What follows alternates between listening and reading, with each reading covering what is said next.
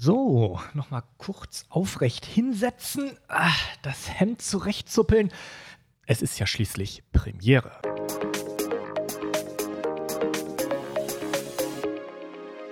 Folge 1 und damit Hallo zusammen an alle, die dabei sind. Ich bin der Marco und ihr hört den neuen Podcast, der da heißt Genussansichten, Printen, Promis, Plauderei. Das produziert man natürlich in der Kaiser- und Printenstadt Aachen. Und dort ganz genau natürlich bei der Lamberts Unternehmensgruppe, dem weltweiten Marktführer bei Herbst- und Weihnachtsgebäck. Und immer mit dabei in dieser Sendung ist Dr. Hermann Bühlbecker, der Alleininhaber und damit Chef von Lamberts. Hallo Hermann, schön dich wiederzusehen. Guten Tag, ich freue mich auf dieses neue Format und ich denke, es gibt schon was zu erzählen zu 333 Jahre Lamberts. Ja, Hermann, wir kennen uns ja schon seit vielen Jahren und sind uns immer mal wieder begegnet zu verschiedenen Anlässen und nun bei diesem spannenden Projekt. Du hast es schon gerade gesagt. Wir freuen uns drauf. Ne? Ja, es ist äh, schön. Wir haben uns lange nicht mehr gesehen, aber umso schöner auch alte Erinnerungen aufzufrischen. Und die Themen sind spannend, weil wir nicht von gestern nur reden, sondern auch von heute und vielleicht auch von morgen. Ganz genau. Lamberts wird ja in diesem Jahr 333 Jahre alt. Eine ganz ungewöhnliche Zahl für ein Unternehmen, weil Lamberts gibt es eben schon seit so langer Zeit. Ja, das ist das Schöne, wenn man auf ein Haus zur Sonne zurückschauen kann vor 333 Jahren. Hoflieferant war in der Zwischenzeit. Und ja, eigentlich müssen wir sagen, wir verfügen mittlerweile durch die Unternehmen, die wir im Laufe der Jahre noch dazugekauft haben, über eine Unternehmensgeschichte, die über 1200 Jahre alt ist. Also zumindest äh, im Bereich Tradition können wir einiges in die Waagschale werfen. Oh ja, das ist, ist ein Wahnsinn, wenn man sich überlegt, was in der Zeit, was es da alles noch nicht gab, was wir heute so selbstverständlich äh, nutzen und benutzen und wie die Menschen damals gelebt haben. Aber die Printe war schon mit dabei. Und ich könnte mir auch vorstellen, dass du für unsere Rubrik, die wir jetzt in dem Podcast haben, ähm, auch äh, vielleicht etwas aus dem Sortiment auch von damals dabei hast. Denn ähm, du hast was zu essen mitgebracht und ich habe was zu trinken dabei. Und da wollen wir doch mal gucken, äh, ob das vielleicht sogar in Kombination ganz gut funktioniert. Ja, was man bei uns natürlich bei Lamberts erwarten würde, was aber vielleicht, da kommen wir später drauf, für die heutige Zeit nicht mehr das Dominierende ist, aber womit man den Markennamen Lamberts verbindet, ist natürlich die Original Aachener Printe. Ui. Die habe ich natürlich hier für dich mitgebracht, weil wir auch äh, uns schon ein wenig als derjenige sehen, der dieses Produkt mit zum Leben gebracht hat. Also printenähnliche Produkte gab es früher schon, nämlich die Printen wurden aus diesen Holzmodeln ausgedruckt, daher auch der Name To Print, en prendre ausdrucken. Aber bei Lamperts wurde das dann in schmale Form gebracht, Kandiszucker hineingegeben und es wurde diese, diese Printe, die ich jetzt hier äh, sogar mitbringe, wurde kreiert. Später waren wir auch der Erfinder des ersten Gebäcks in Deutschland mit Schokolade, nämlich der Schokoladenprinter. Aha. Später haben wir diese Printe auch noch weich gemacht als Saftprinter, haben den Namen bis heute patentrechtlich geschützt. Also zum Thema Printe bringen wir ein bisschen Know-how und Geschichtsempfinden mit. Ja, ganz wunderbar. Da freue ich mich drauf. Und ich habe auch was äh, mitgebracht, was typisches ist, nämlich was typisch aus äh, meiner Heimatstadt Düsseldorf ist, als Getränk Altbier. Oh. Ja, ähm, aber jetzt frage ich mich natürlich, äh, Print und Altbier mixen, ob das irgendwie funktioniert. Na, ich werde es jetzt einfach mal ausprobieren. Ja, man sollte es einfach, ähm, ich glaube, man wird überrascht sein im Leben, wie man doch manches miteinander verbinden kann, was äh, auf den ersten Blick gar nicht so als verbindungsfähig erscheint. Wir werden in einem kommenden Podcast mal darüber reden, dass Lamberts süßes Schokolade mit Mode verbunden hat und Lifestyle. Auch hier denke ich, wenn wir das in eine schöne Soße packen und die dem Sauerbraten zugeben, Altbier, Printe, mhm mhm. und das in eine süße Soße packen, mhm. eine, eine schöne Soße packen, sie versüßen sozusagen mit der Printe, dann werden wir einen äh, Sauerbraten bekommen, der ganz köstlich schmeckt und sogar von Sternekochen äh, heute empfohlen wird, die, die sagen, das gibt eine gute Kombination. Also das, was man glaubt, was vielleicht gar nicht so zusammenpasst, wird unter Umständen sehr gut zusammenpassen. Weil in der Tat, äh, wo du es jetzt sagst, ich habe es gerade mal schnell hier äh, gegoogelt auf meinem Tablet. Es gibt ein Rezept für Putenbraten Aachener Art mit Printenbiersoße. Also ist das ja gar nicht so schwer. Printenbiersoße, genau, da haben wir es. Also immer versuchen, und ich glaube, das ist auch bei Lambert symbolisch Brücken zu schlagen zwischen äh, gestern und heute, zwischen verschiedenen Warengruppen, auch zwischen Menschen unterschiedlichster äh, Couleur. Und, wenn alle zusammenkommen, kann man was ganz Besonderes auf die Beine stellen. Also ist das vielleicht, höre ich gerade raus, auch eben der Grund, weshalb es Lamberts auch schon seit 333 Jahren gibt, weil man sich weiterentwickelt, weil man neue Wege geht und auch damit immer im Gespräch bleibt. Ja, ich glaube, es ist wichtig, äh, dass man alles ändert, damit es am Ende so bleibt, wie es ist.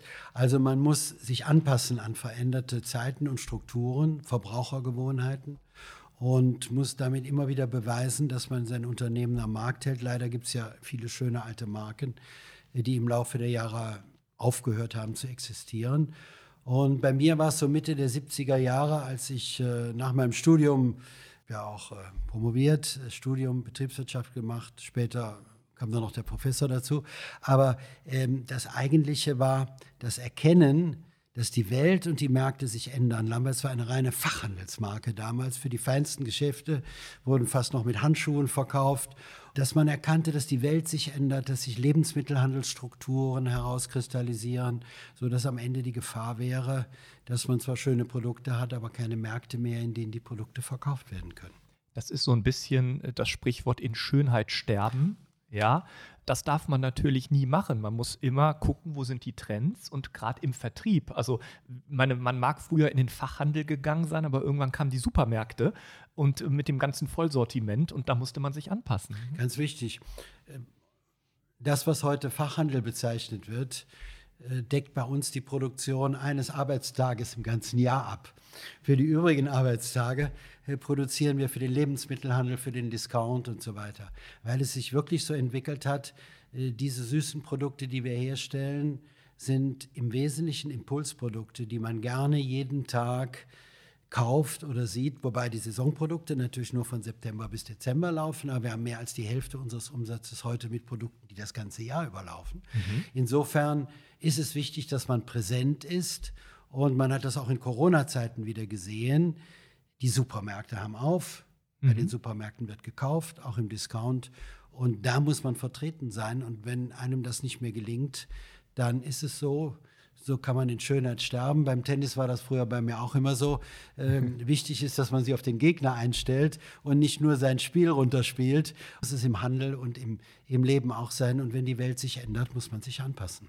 Das heißt, ich höre raus, es war auch kein Problem, damit fertig zu werden. Oh, wir sind was Elitäres. Ne? Es wird mit weißen Handschuhen im Fachhandel ja. serviert und uh, was Feines, was Schönes, dass man sagt, ich habe auch kein Problem damit, wenn wir künftig in einem Supermarkt stehen und wir da einfach auf einer Palette stehen. Ähm, das ist äh, im Zweifel mir egal. Aber das bedarf ja. natürlich einer Überwindung im Kopf, könnte ich das mir vorstellen. Das ist ein ganz wichtiger Punkt, diese mentale Komponente denke noch an meine Vorfahren, für die war das undenkbar, dass Lamberts mit den schönen Verpackungen dann im Lebensmittelhandel zu finden ist. Ich habe sogar umgekehrt gemacht. Ich bin selber äh, zu Rewe, zu Leckerland hieß das damals, äh, Lebensmittel, Großhandel für Süßwaren speziell auch bin da hingefahren und habe unsere Produkte angeboten. Und dann hat man mir gesagt, was ich anders machen muss. Ich weiß noch, in meinem ersten Gespräch bei Leckerland sagte mir der damalige Einkäufer, irgendwann stirbt die Frau Kommerzienrat und damit der letzte Lambertskunde. Sie wollte mir ein bisschen sagen, ihr seid für eine Klientel, die im Absterben ist und irgendwann sterbt ihr dann auch mit.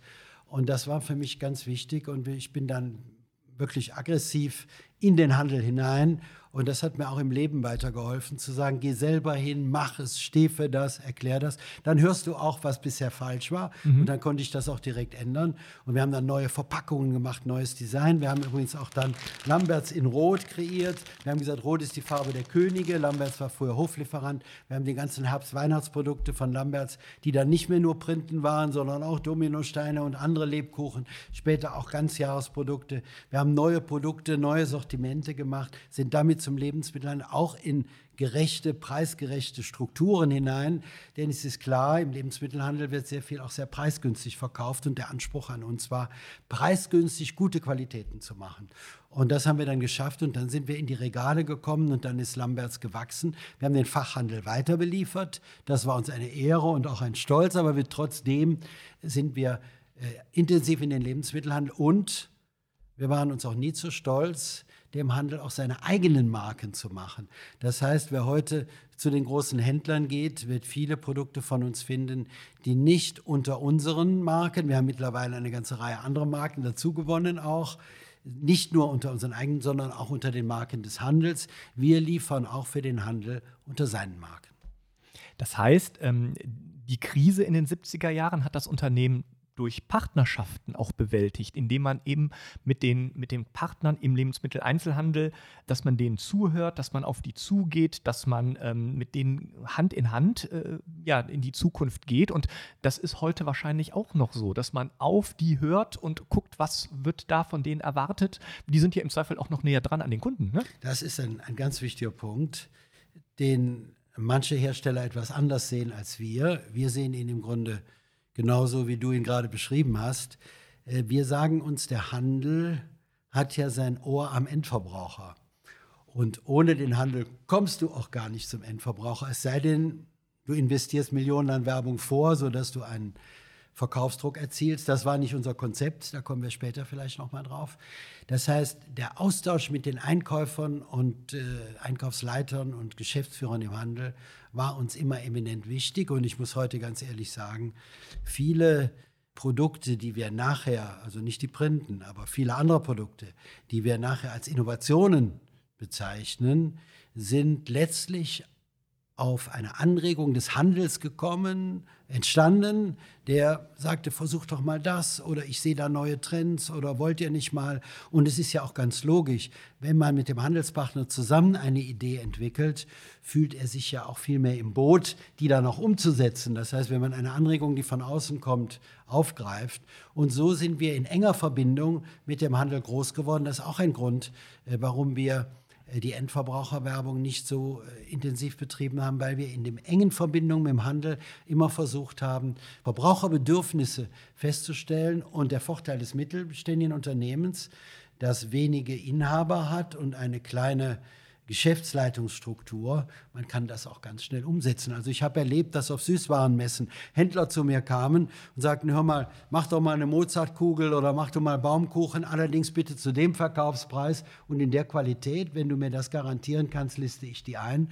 Und dann habe ich das als unternehmerische Herausforderung gesehen. Und fünf, sechs Monate später waren die Maschinen da produziert und die Ware war im Regal. Und das ist der Vorteil des mittelständigen Unternehmens, dass man sehr schnell reagieren kann. Ja, das klingt stark. Also, obwohl man eben alt in Anführungsstrichen ist, neu im Denken sein. Das ist das Entscheidende. Okay, ja, prima. Ich habe mal im Vorfeld ein bisschen recherchiert im Internet, habe ich gelesen, rund ein halbes Kilogramm Weihnachtssüßigkeiten, also von Spekulatius bis zu Dominosteinen, kauft jeder Verbraucher in Deutschland im Schnitt, so in der Weihnachtszeit. Ja? Jetzt muss ich einfach sagen, ich habe ihn jetzt hier sitzen, der, der dafür verantwortlich ist. Das ewige Streitthema in Deutschland. Es ist so wie täglich grüßt das Murmeltier. Denn mittlerweile stehen ja Stollen und Lebkuchen teilweise schon im August in den Regalen. Muss das denn wirklich sein? Oder äh, ist es irgendwie so eine Laune, je früher ähm, die Produkte da sind, desto eher kaufen das die Verbraucher? Das ist in der Tat äh, eine gute Frage, die jedes Jahr äh, Ende August, Anfang September äh, wieder aufkommt, wenn nämlich die ersten Produkte in den Märkten sind. Wir haben dazu eine ganz klare Stellungnahme, dass wir sagen, wer sagt uns denn eigentlich, dass das Weihnachtsprodukte sind? Wenn Sie diese Printe hier sehen, da ist kein Weihnachtsbaum, kein Glöckchen, kein gar nichts drauf, was mit Weihnachten verbindet. Und wir haben zwei Werke in Polen und wir produzieren in Polen von Januar bis Dezember Lebkuchen und andere Produkte. Wir liefern die sogar nach Russland und in andere Länder. Das heißt also, Lebkuchen müssen gar nicht reine Weihnachtsprodukte sein. Das ist einfach eine, eine Konvention, die sich im Laufe der Jahre so herausgebildet hat. Wir werden sogar immer wieder gefragt, ja, warum, wo kann ich die im Januar, Februar wieder kaufen? Wir stehen heute auf dem Standpunkt, dass es sich um ein Herbst-Weihnachtsgebäck handelt. Mhm. Ein Herbst-Weihnachtsgebäck. Warum soll nicht in die ersten kühle Tage kommen im September, die ersten Lebkuchen in die Märkte kommen? Äh, ohne Weihnachtssymbole natürlich. Denn ähm, das Kostbarste, das der Handel hat, das sind seine Regalplätze und seine Sonderplatzierung. Und er würde doch nicht im September diese Produkte in seine Märkte stellen, würde der Verbraucher sie nicht kaufen. Und am Ende des Tages produzieren wir ja alle, auch unsere Kollegen im Lebensmittelhandel und in der Lebensmittelbranche insgesamt, Produkte, die der Verbraucher kaufen soll. Wir wollen es nach dem Verbraucher richten. Also wenn er diese Produkte im September kaufen will, warum sollen wir sie ihm dann nicht zur Verfügung stellen? Wir persönlich glauben auch, dass es sehr gut ist, von September bis Dezember diese Zeit zu nutzen.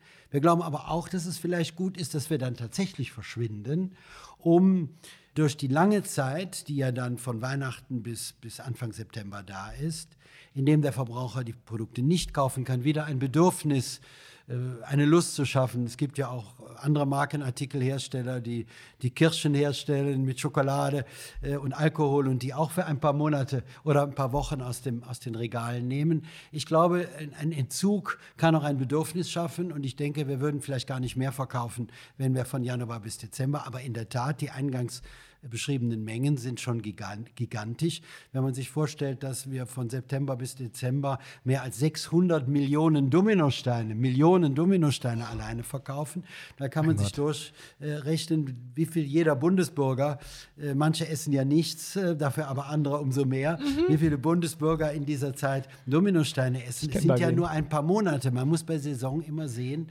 dass sich das ja nur auf ein paar Wochen bezieht, dagegen andere Produkte ja das ganze Jahr im Markt sind. Offensichtlich gibt es für Saisonprodukte einen echten Bedarf und der liegt natürlich auch daran, dass der kulturell und historisch gelernt ist. Wenn die Vorweihnachtszeit, wenn der Herbst kommt, dann suchen die Verbraucher diese Produkte. Das gehört für viele zum Weihnachtsgeschäft. Und das ist das, was ich auch immer sage. Wir stellen keine einfachen Süßwaren her, sondern das sind Produkte deutscher Geschichte, das sind Kulturgüter. Und nicht umsonst würde von offizieller Seite, Bundespräsident, Kanzler oder wer auch immer, warum verschenken die gerade diese Produkte oft an ausländische Staatsgäste? Sie können hier von allen amerikanischen Präsidenten Dankesbriefe an dieser Wand hinter mir sehen, die auch immer wieder diese Produkte bekommen haben, weil es eben Produkte sind, die sehr außergewöhnlich sind, die eine Geschichte haben und die man so einfach nicht in anderen Ländern auch findet.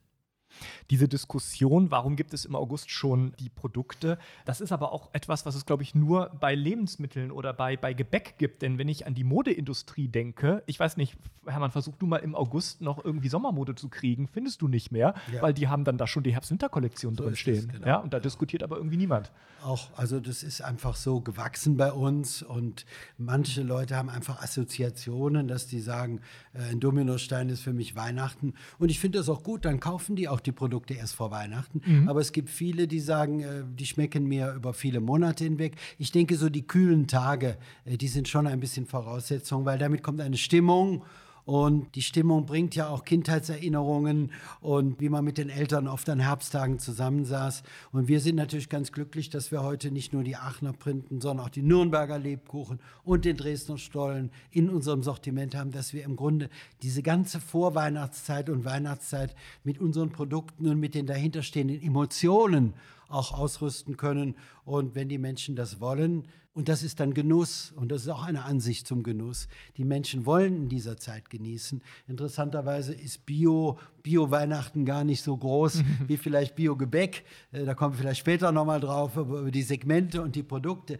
Die wollen in dieser Zeit den Genuss, der sie verbindet, an Erinnerungen und wehe, sie nehmen aus der Printe etwas Zucker raus oder äh, die Pfeffernüsse würden anders schmecken. Äh, der Verbraucher hat eine Erwartung, der hat eine Verbindung, eine Ansicht zu seinem Genuss und die dürfen wir auch nicht zerstören. Es gibt andere Produkte, die dann auch wieder das Gesundheitsbedürfnis zufriedenstellen können. Man gönnt sich etwas. Man gönnt ne? sich was. Das ist die Zeit, die Vorweihnachtszeit, in der man sich was gönnt. Und deshalb ist es auch gut, wenn wir dann mit diesen Produkten Weihnachten wieder verschwinden und dann mit anderen Produkten wie ist das mit, mit der Produktion und möglichen Herausforderungen, wenn man schon im Sommer, ich meine, wir sind ja jetzt hier in Aachen, die Maschinen rattern, ich höre das hier im Hintergrund. Ähm, ihr habt, glaube ich, im Moment Tag- und Nachtproduktion, weil natürlich jetzt die, die, die Nachfrage produziert wird.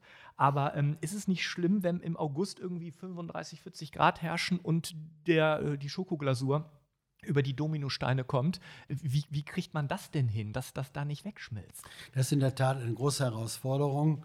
Vor allen Dingen, wenn dann Anfang September die ganze Belieferung des deutschen Handels erfolgt, dann gibt es ja sozusagen fast auf Knopfdruck, rufen alle großen Ketten an und sagen, jetzt wollen wir die Ware haben. Mhm. Manchmal brauchen die ja noch ein oder zwei Wochen, äh, bis die das dann über ihre Lager bis letztlich zum Verbraucher in die Geschäfte steuern. Aber es ist ein Knopfdruck und die wollen die Ware haben. Und dann haben wir 150.000 Paletten auf dem Lager stehen und dann müssen die ausgeliefert werden. Paletten, also nicht, nicht Packungen, das sind Millionen, auch nicht Kartons, sondern Paletten. Und wir müssen die aber vorproduzieren, äh, denn es ist ja schlagartig Ende August. Manchmal war es noch 30 Grad und dann wird es plötzlich Anfang September äh, kühl und dann sagt der Verbraucher, ja, jetzt hätte ich aber schon Lust auf die ersten Printen oder Nürnberger Lebkuchen oder was auch immer. Das heißt also, wir müssen vorproduzieren, mitunter auch schon im, im Juli, August fangen im Juni teilweise schon an. Das sind aber Produkte, die sich acht, neun, zehn Monate halten. Das Problem ist nur, sie eben in diesen Temperaturen auch mhm. zu lagern, sie unter vernünftigen Temperaturen zu produzieren. Das heißt, äh, wir haben klimatisierte Produktion, wir haben klimatisierte Läger, wir haben klimatisierte Logistik. Das heißt, wir haben eine Kühlkette, die wir aufrechthalten müssen. Wir können sogar bei 30 Grad draußen Ende August noch anliefern äh, beim Handel, weil wir die Klimatisierung in den LKWs sicherstellen. Das alles alles kostet ein enormes Vermögen, möchte ich fast sagen, all das vorzu, auch zuvor zu finanzieren, wenn man sich vorstellt, dass man, weiß ich, für 100 Millionen Ware auf dem Lager hat oder 150, äh, die dann äh, erstmal ausgeliefert wird und bis das Geld dann kommt. Das ist also ein Riesenprozess, der im Vorfeld erfolgen muss. Also die Saison ist auch ein sehr schwieriges Geschäft, weil auch der Abverkauf sich mitunter ja auch nach dem, der Temperatur oder dem Bedürfnis des Verbrauchers richtet. Es ist ein sehr schweres Geschäft, vor allen Dingen, wenn man das dann noch bei Stollen hat in Dresden Dresden, bei Lebkuchen in Nürnberg, bei Printen in Aachen, wenn sich das also kumuliert auf einen großen Teil. Aber äh, wir machen das ein paar Jahre und wir haben uns da eine gewisse Flexibilität zugelegt und ich glaube, dass wir sehr gut reagieren können. Es muss ja dann auch riesige Lagerhallen geben, also 150.000 Paletten. Wo stellt man die denn hin? feste Läger, ohne die geht es gar nicht, die wir auch brauchen, weil wir ja auch von Januar bis Dezember produzieren. Ab 6. Dezember schalten wir auf Ganzjahresartikel um.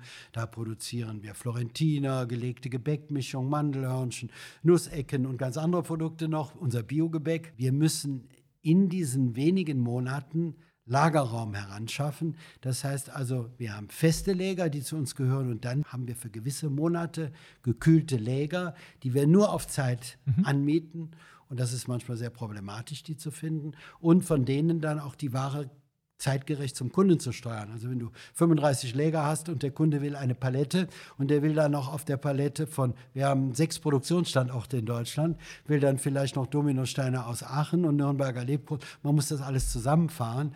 Also die Logistik ist ein großer Aufwand und äh, kein einfaches Geschäft da raucht mir schon der Kopf, wenn ich nur dran denke, wenn man das koordinieren möchte. Wenn man Wahnsinn. das im Laden sieht und kauft eine Packung, denkt man gar nicht daran, Überhaupt was nicht. dafür alles erforderlich Überhaupt ist. Nicht. Und der Kakao muss aus, aus, aus, aus Ghana, Nigeria oder auch von der Elfenbeinküste kommen. Ich selbst bin Konsul der Elfenbeinküste, das größte Kakaoanbauland der Welt. Also man muss auch die Nüsse, die Mandeln, äh, auch die Verpackungen, die Dosen aus China und so weiter, man muss ja auch alles zur rechten Zeit zur Produktion haben, muss es produzieren, muss es lagern und zur rechten Zeit dem Handel dann liefern können. Das ist ein riesen Supply Chain auch dahinter.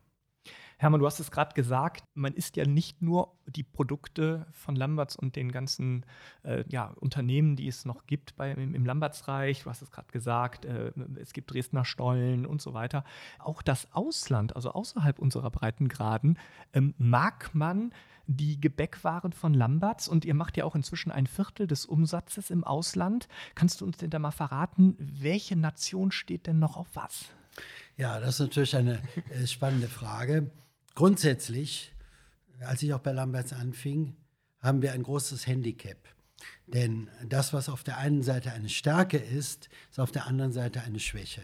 Wir sind ja sozusagen der, äh, kann man fast sagen, Familienlebkuchenkonzern oder Saisonartikelkonzern deutscher Herkunft. Wir haben die Aachener, wir haben Dr. Quent in Dresden, wir haben Nürnberger Lebkuchen, Heberlein Metzger, wir haben Weiß-Lebkuchen, die Marke Weiß macht sogar höhere Umsätze im, im äh, Saisonbereich als Lamberts, also in Ulm sitzt da die Firma.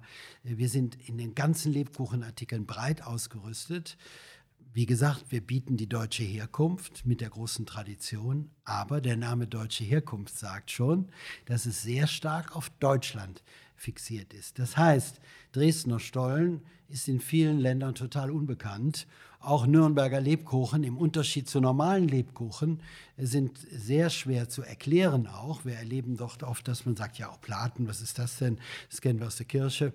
Aber was hat das denn mit Süßwaren zu tun? Und die Printen sind zunächst auch erstmal knusprig, wenn man die nicht kennt. Das muss man auch erstmal erklären. Wir verkaufen auch heute mehr von den saftigen und weichen.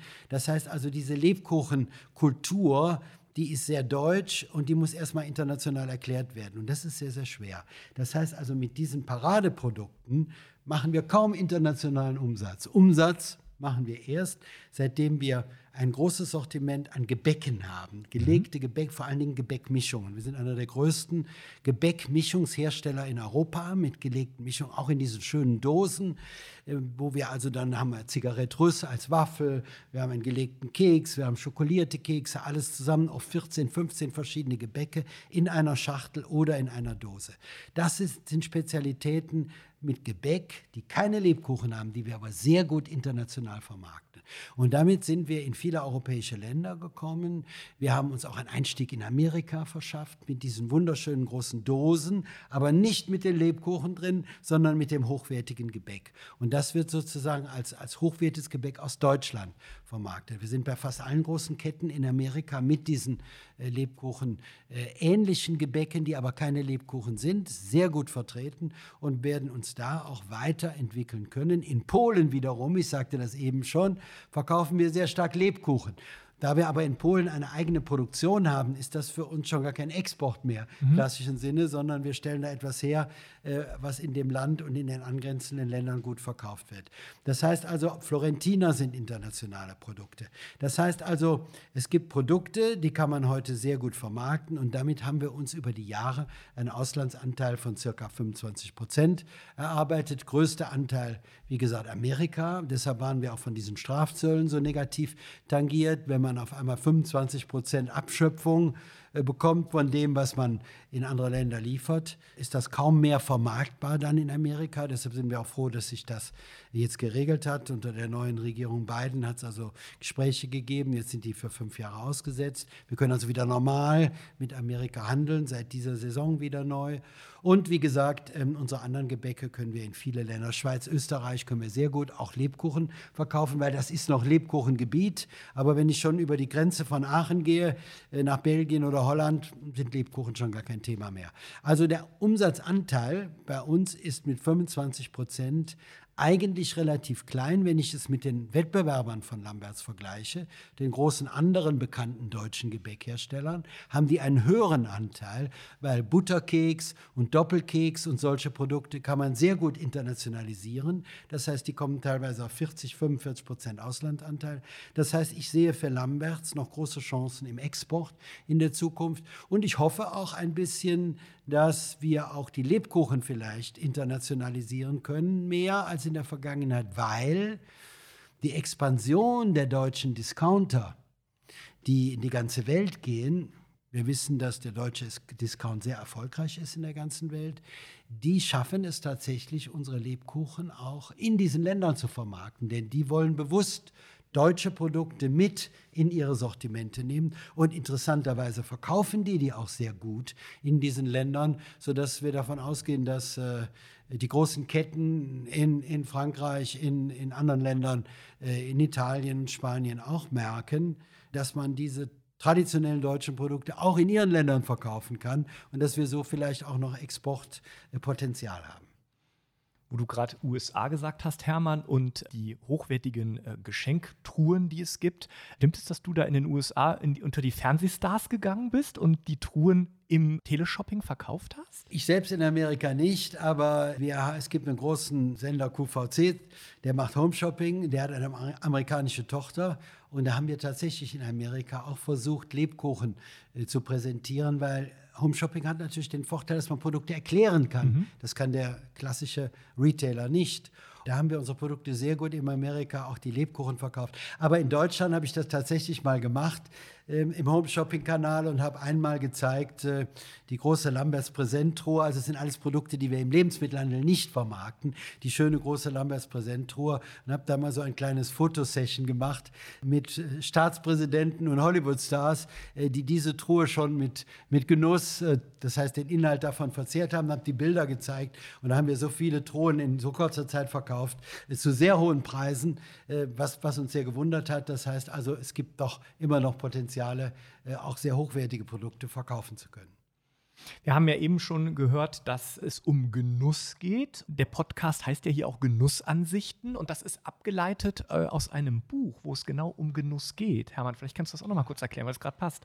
Normalerweise erwartet man bei Unternehmen, dass wenn sie ein Jubiläum veranstalten, dass sie dann eine Jubiläumsschrift herausbringen, in der die Unternehmen nochmal beschreiben, wie schön und was sie schon alles gemacht haben. Als wir vor acht Jahren 325-jährige Jubiläum hatten, dieses Jahr haben wir 333-jähriges.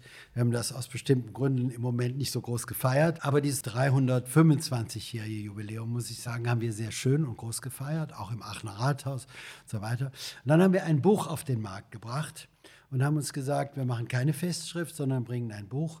Und das Buch heißt Genussansichten. Und da haben wir uns überlegt, was stellen wir denn seit 325 ne? Jahren her? Jetzt sind es 333, genau. gilt heute auch noch, genau.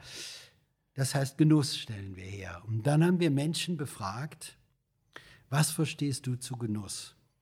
Und da haben wir die Krankenschwester interviewt, die die Menschen bis zum Tod begleitet ganz einfache, ganz normale Menschen. Wir haben aber auch die Hollywood-Stars, die die meisten Filme dieser Welt, zum Beispiel Christopher Lee, der saß hier im selben Konferenzraum, haben ihn befragt zum Thema, was hältst du denn von Genuss? Was ist für dich Genuss?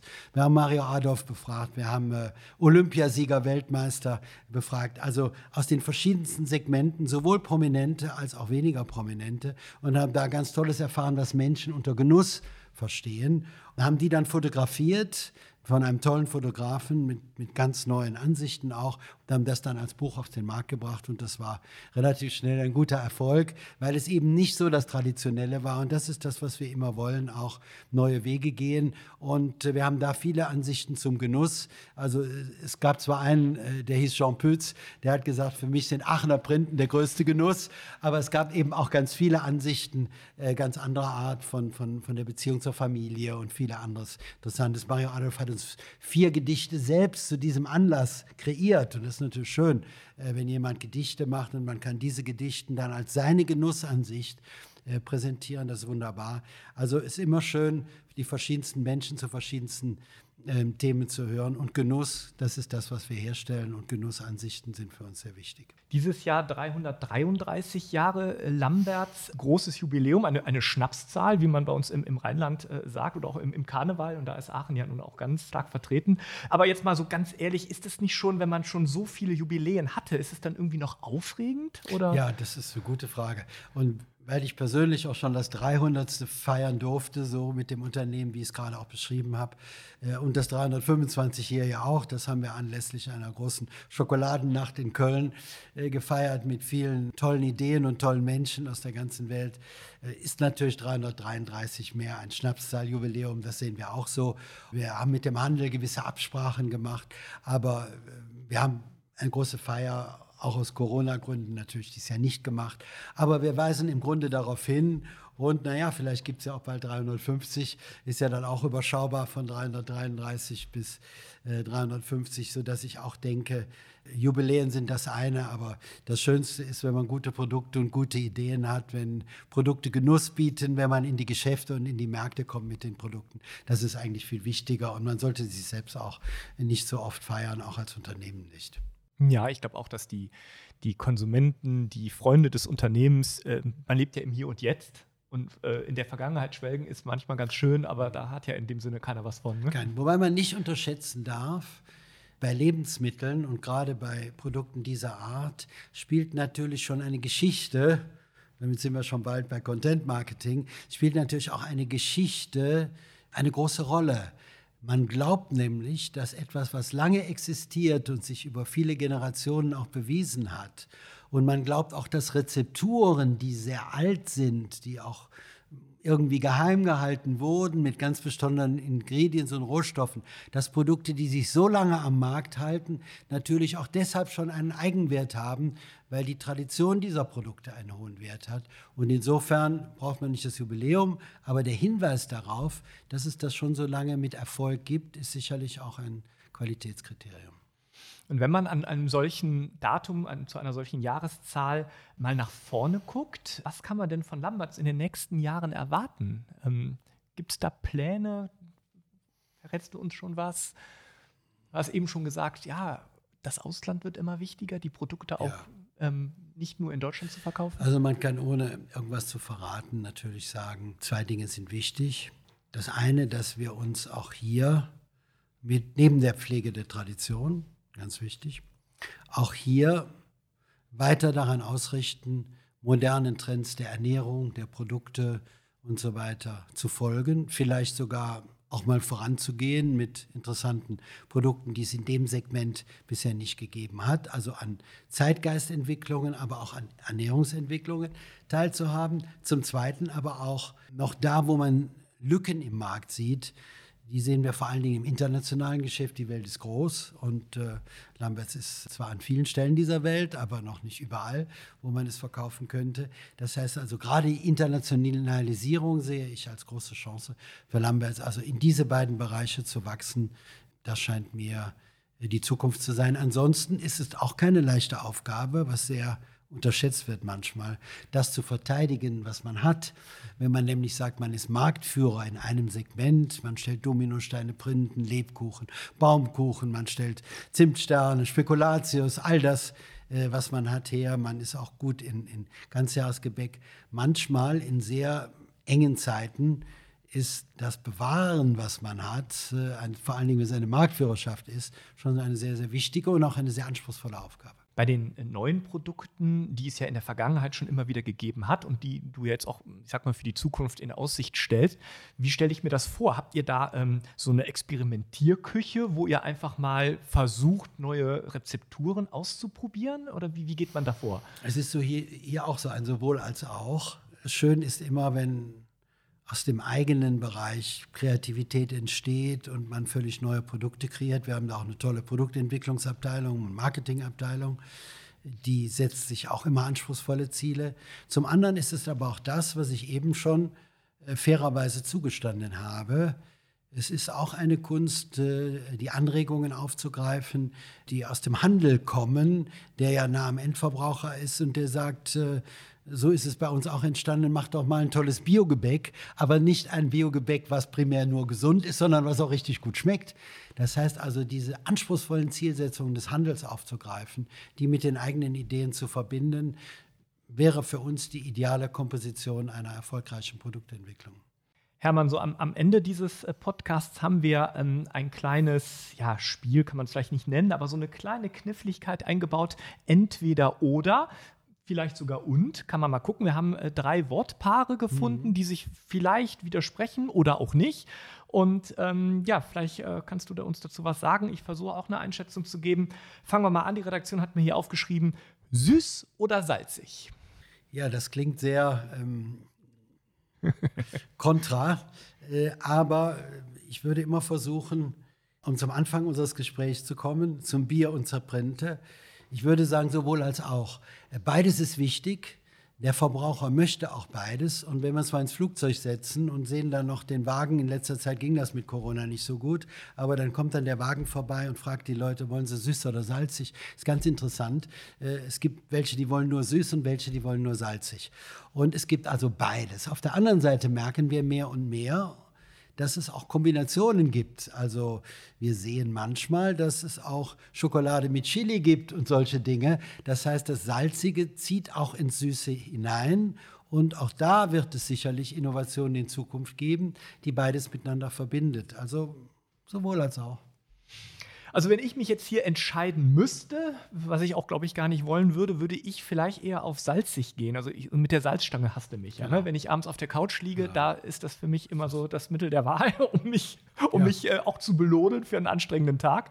Aber ähm, natürlich esse ich auch gerne Schokolade. Ja? Also Deshalb, man, die ausgewogene Ernährung macht es ja auch am Ende. Deshalb sind mir diese Entweder-Oder äh, gar nicht so recht. Ich werde ja auch oft gefragt, warum sind Sie zu schlank? Ja, sage ich, weil ich viel Süßwaren esse, aber bemühe, ausgewogen zu ernähren, aber mich auch bewege. Ich versuche weiterhin Tennis zu spielen oder Workout oder irgendwas zu machen. Und das ist ja auch die Botschaft.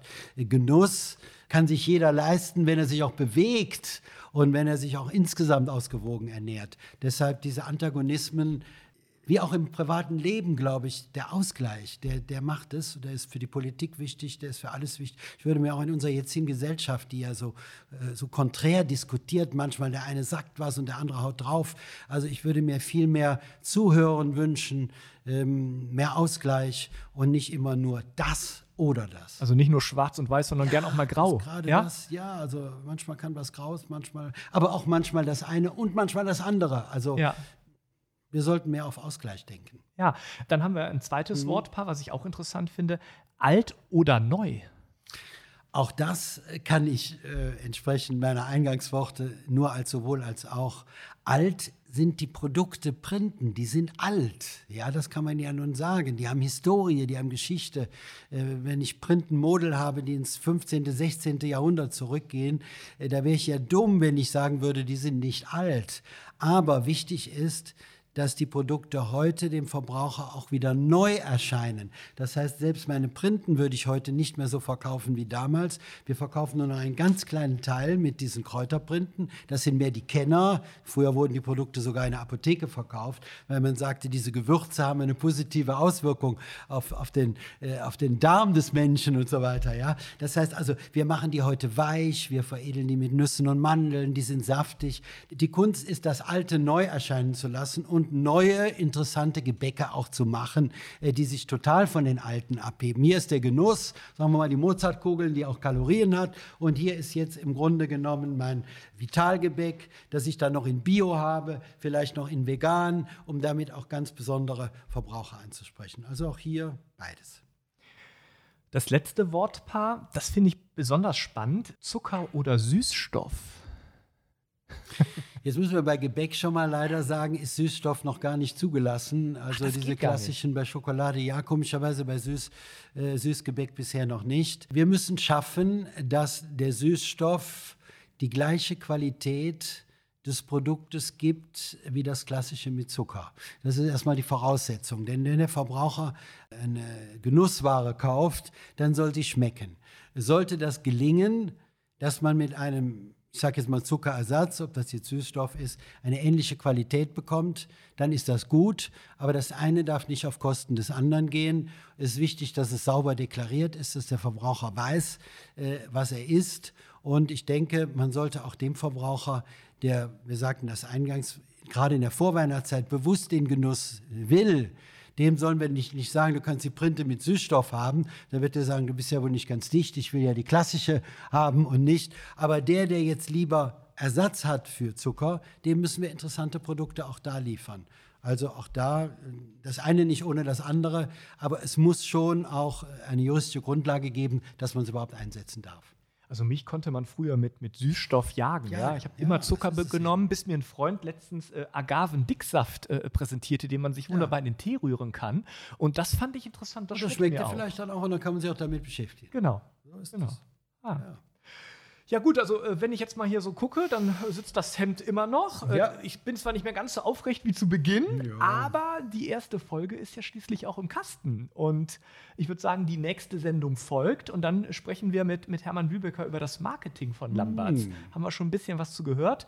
Vor allen Dingen auch deine Rolle als Markenbotschafter und wir hoffen natürlich auf jede Menge Backstage-Geschichten von der jährlichen Monday Night Party. Oh, mal gucken, was wir da hören. Oh, Vorsicht, Vorsicht.